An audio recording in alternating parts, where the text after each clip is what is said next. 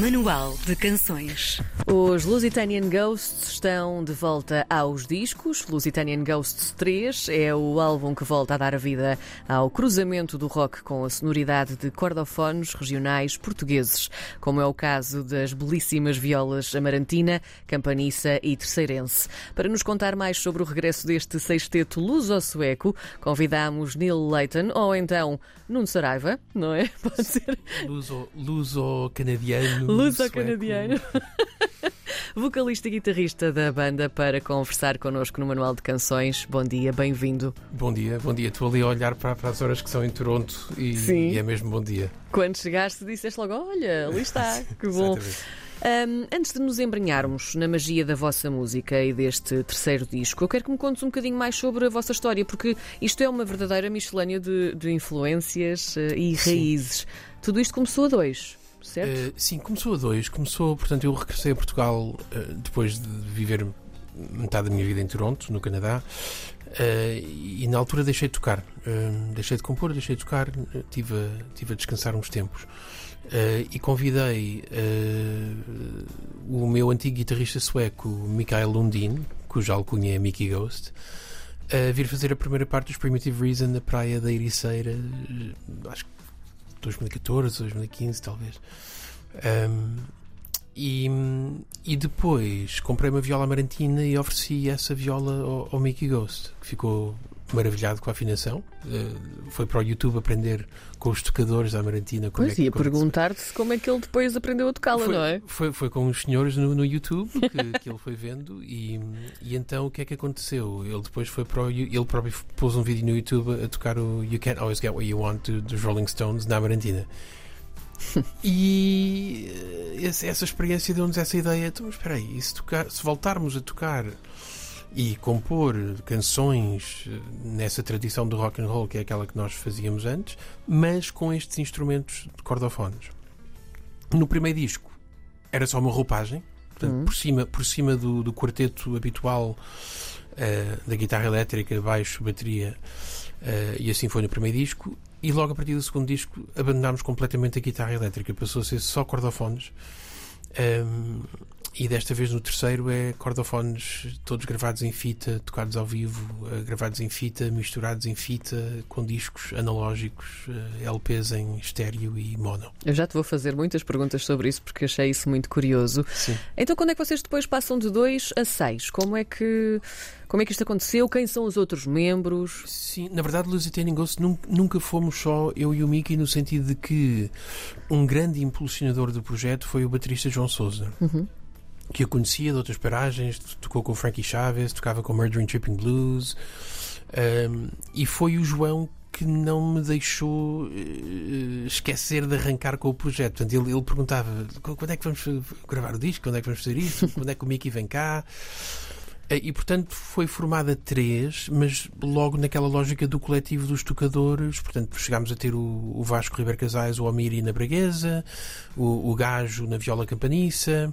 E portanto, dependendo da disponibilidade e agenda de cada um, os ghosts entram e saem. E os ghosts são os instrumentos. Sim, nem mais. Também tinha isso aqui guardado isso. para te perguntar, porque o vosso nome, Lusit- o vosso nome, claro, do coletivo um, Lusitanian Ghosts, eh, poderia pensar-se que, era, que eram vocês, mas não, são estes cordofones regionais. Pois, sobretudo com a coincidência do, da alcunha do Mickey Ghost ser. Sim, eh, exatamente. Mas, mas os cordofones, como eh, nós tivemos uma. Quando gravámos o primeiro, o primeiro disco, foi uma, uma, um, ir à descoberta de- da história deste ins- instrumento. Hum. E falámos com o etnomusicólogo Domingos Moraes, que, que nos explicou que, de facto, eh, muitos destes cordofones quase que desapareceram no século XX, eh, extintos. Um, e então eh, os fantasmas, digamos, o, ou o regresso dos fantasmas, o regresso dos instrumentos, eh, refere-se a esse, essa quase extinção que ocorreu na segunda, na segunda parte do século XX e que felizmente agora muitos artistas, não só nós, mas, mas muitos outros artistas também já estão a, a usar mais frequentemente os nossos cordofones. Sim. E em ti, quando é que nasceu este fascínio por estes instrumentos?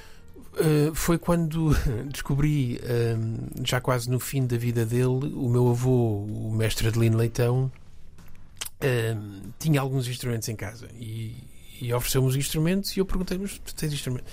Ah, sim, eu tocava numa banda nos anos 50, os Fatalistas, e tocava e... Então, mas explica-me lá, que instrumento é este? E depois ele foi-me contando o banjolim, a história do cavaquinho que foi até ao Havaí e se transformou no ukulele. Uhum.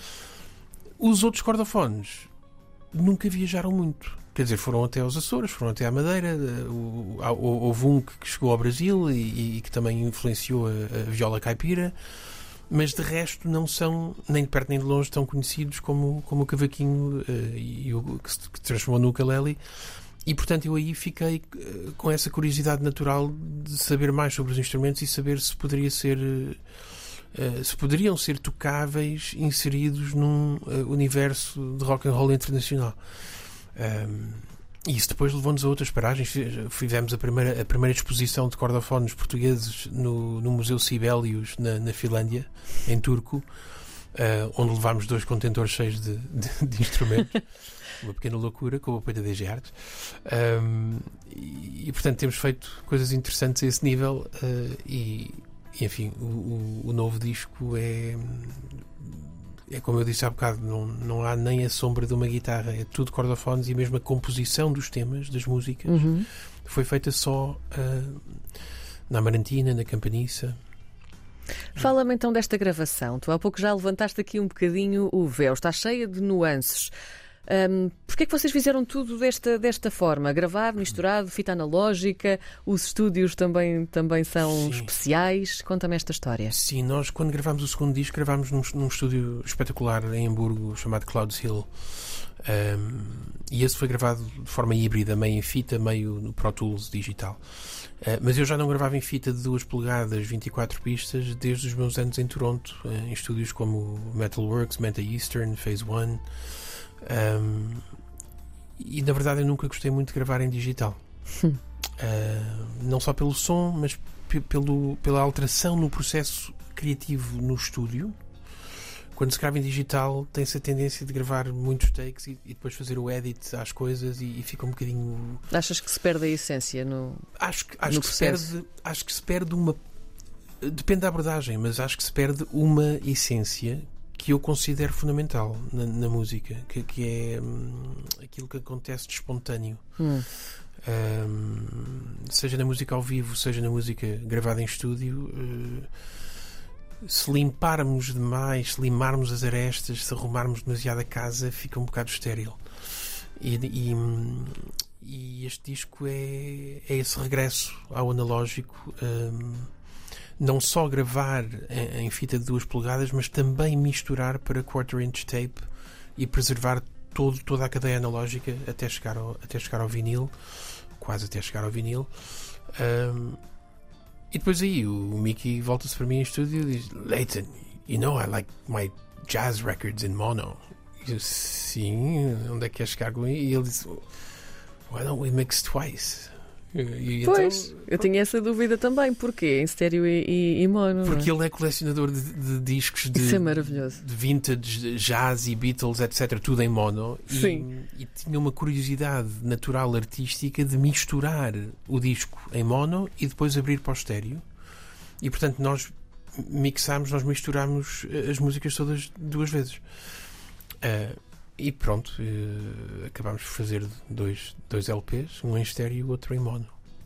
No tema September, que nós vamos também ouvir eh, a seguir à nossa conversa, é também o segundo single a sair, se não estiver eh, a dizer nenhum disparate, não é? Deste, deste terceiro álbum. Um, neste tema em específico, a viola campaniça, bem alentejana, traz aqui estas raízes alentejanas maravilhosas, recebeu uma espécie de tratamento especial. Sim, o Tosé, o Tosé Bexiga do Projeto Raia, Planeta Campaniça. Uh, enfim, é, é muito inovador com o instrumento e não se acanha a experimentar uh, pôr a campaniça por, por pedais de efeitos e amplificadores e, portanto, é bastante experimental na sua abordagem à, campaniça. Um, que eu acho maravilhoso porque acho que qualquer instrumento deve ser deve ser deve haver esse, esse elemento de criatividade e inovação e tudo isso um, e portanto a, a aqui enfim quem ouve o tema sabendo a priori que não há uma única guitarra elétrica um, não ficaria fora de contexto num disco de folk rock dos Waterboys, etc. Quer dizer, a sonoridade não, não se sente a falta da, do, da guitarra elétrica. Hum. Porque o Tosé está realmente a, a fazer coisas diferentes com a campaniça.